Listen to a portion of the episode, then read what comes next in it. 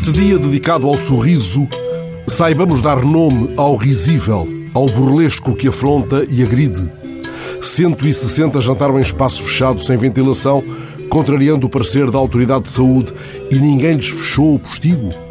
Vimos os seus lábios contraídos, espumando, talvez mostarda, talvez vinagrete, em batom sombrio, o invisível batom da privação, da indisfarçável desventura.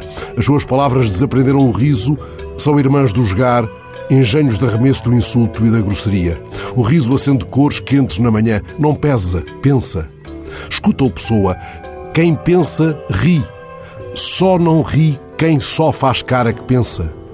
Não posso rir se me fecham o café ao postigo, encurralando ainda mais um setor já encostado à parede, e me dão, por outro lado, a ver, nas longas tardes de recolhimento, grupos de alarves desrespeitando a regra geral. A notícia cotidiana não me beija com a boca de café, mas o Pessoa insta-me ao riso. Só não ri quem só faz cara que pensa. Ri, bruto. E eu rio até que os meus lábios fiquem vermelhos de rir. Furiosamente vermelhos de rir.